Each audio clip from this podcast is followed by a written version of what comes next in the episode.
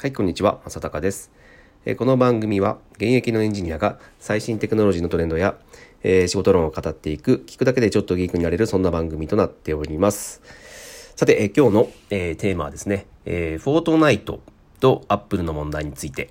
を、えちょっと取り上げてみたいというふうに思います。えまあ、このニュースは皆さん、え知ってますかね？えっ、と、あの人気ゲーム、フォートナイトがですね、えっ、と、アップルのえー、App Store ですね。まあ、つまり皆さんお使いの iPhone の App Store から、えー、削除されてしまったですね。まあ、インストールできなくなってしまっているということで、えー、まあ、大変、え、ー、と、こちら問題になっているので、ちょっと今日はこれについて考えてみたいというふうに思います。えっ、ー、と、この、問題はですね、8月14日ですね、えー、に、えー、まあ、ガイドライン違反という理由でですね、えー、削除されてしまったと。で、ちなみにこれ、アンドロイドの方も、えー、削除されているそうです。で、これがなんで削除されたかというと、えっ、ー、と、まあ、フォートナイト皆さんご存知かもしれませんが、えー、基本的にはこれ無料でダウンロードできるんですね。うん、なんですけども、えっ、ー、と、このフォートナイトの中で課金をしようと思った時にですね、えー、まあ、えー、B-BUCKS という、えー、ポイントを買うんですけども、えー、このポイントを買うときにですね、えー、まあ iPhone で、えー、インストールして iPhone でやっている人に関しては、えー、基本的には iPhone、iOS、うん、App Store を通して、えー、ポイントを買ってくださいというのが、えー、Apple 側の、えっ、ー、と、まあ、ガイドラインになってます。まあ、これはなぜこうするかというと、えっ、ー、と、まあ、当然その Apple からすると、えー、このゲームで発生した、えー、課金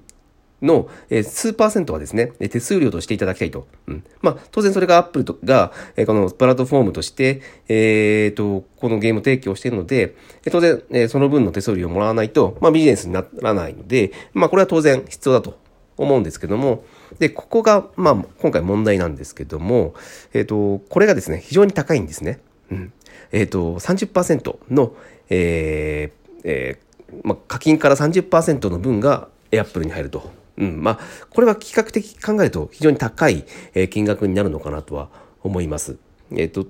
ちなみにですね、えっ、ー、と、日本でいう、まあ、ドコモ前、すごく、えっ、ー、と、昔なんですけども、ドコモが i モードという、えっ、と、まあ、これもある意味ですね、ドコモのプラットフォームとして i モードというのを出してですね、で、えー、アップルと同じようなことをしていました。で、その時はですね、8%という、えー、手数料だったので、まあ、それに比べると非常に高いですよね。うん、で、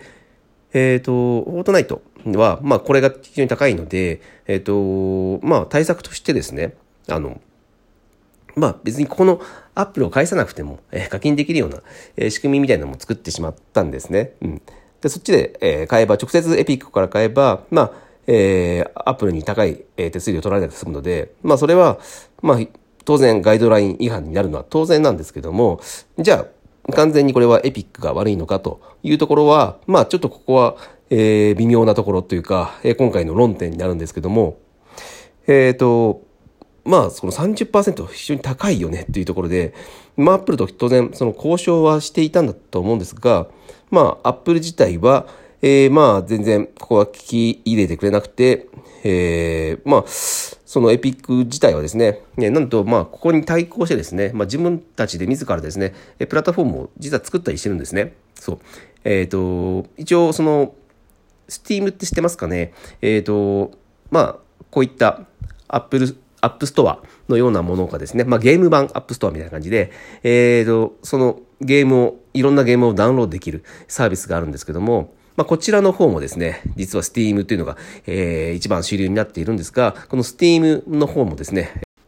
30%近くの手数料を取られてしまうということで、まあ、自らですね、えー、自分たちでエピックのストアというのを出しました。で、こちらではですね、一応12%の手数料で、えー、出すということを、まあ、エピック社がやっています、自分たちで。で、これはまあ、ある意味、その、高すぎる手数料、ビジネスへの、えー、まあ、反撃と言いますか。うん。えーと、まあ、取っても12%くらいだよねというところを、まあ、自らで示したということですよね。で、えー、まあ、そこをやっているんですが、まあ、まあ、これはある意味ですね、もう、アップルやグーグルというプラットフォームに対してのですね、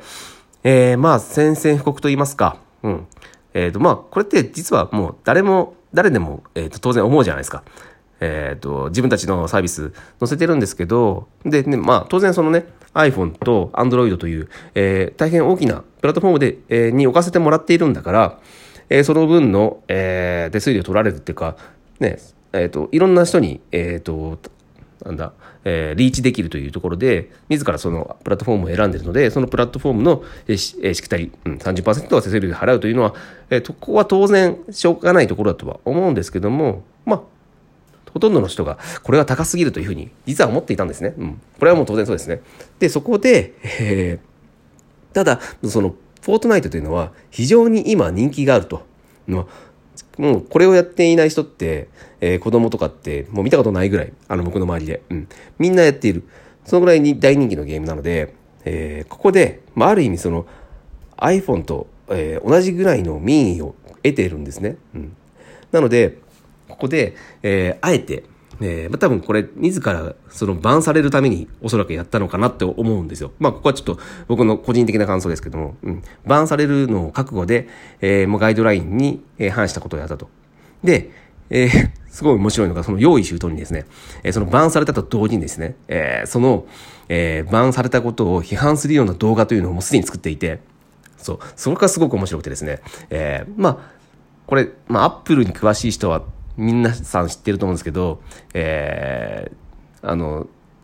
Mac、マッキントッシュを、えー、その、発売するときにですね、えー、まあ、で、打ち出した伝説の CM があるんですけども、えー、当時、その IBM がですね、えー、その、このね、プラットフォームを、えー、PC というプラットフォームを、えー、握っていたんですけども、まあ、それをぶち壊して、えー、Mac が、えー、ここの市場を取るというのをですね、えー、打ち出したような、えー、CM を作ったんですね。その、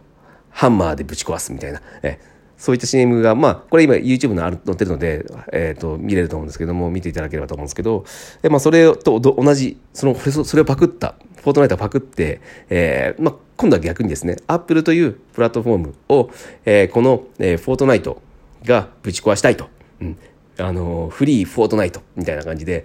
えー、なんだろうな、す、すごい、その、かっこいいというか、えー、自分たちの正義感を押し出したようなですね、えー、CM を出したと。で、まあこれは、まあおそらくですけども、全世界の民意というもの、うん、民意というものは多分フォートナイト側に、えー、賛成するんじゃないかなとは思います。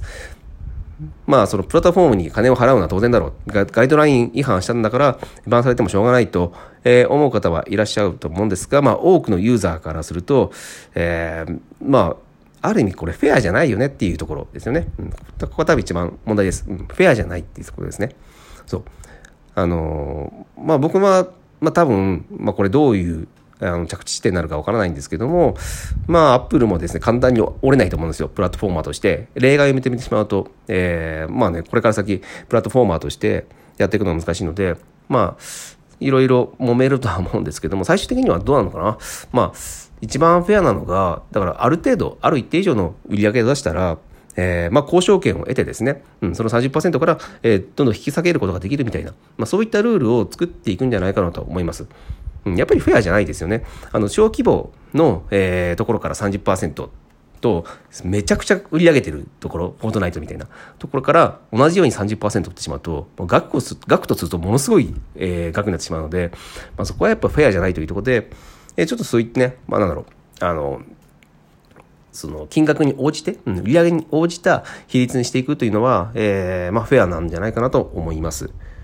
で、僕は今これ言ってるフェアっていうところがですね、えっ、ー、とですね、非常に勉強になる、えっ、と、本があります。えっ、と、小原和弘さんという方、僕が大好きなところ方なんですけども、この方が書いてですね、えー、アルゴリズムフェアネスという、えー、本があるんですけども、まあ、こういった、その、プラットフォーマーとかですね、そういったところのフェアについてですね、これから、えー、テクノロジーを使って、えー、まあ、世界は、えどんどん変わっていくとは思うんですが、このフェアというところに非常に、えー、なんだろうな、えー、まあ、みんな、みんなが注目していく世の中になっていくのは間違いないので、このフェアについて、プラットフォームとフェアっていうことについて、えー、考えさせられる、えー、考えることができるですね、本になってますので、えー、この、その、フォートナイトのこの件の話を聞いて、まあ、興味を持たれた方はですね、ぜひこの本を読んでほしいなというふうに思いました。はい。えー、まあ今日はですね、あの、フォートナイトとアップについてちょっとお話をしてみました。えー、まあこの件はね、あの、また今後も注目していきたいと思ってますので、えー、また何か進展がありましたら、えー、お話をさせていただきたいというふうに思います。はい、えー、今日は以上になります。それでは。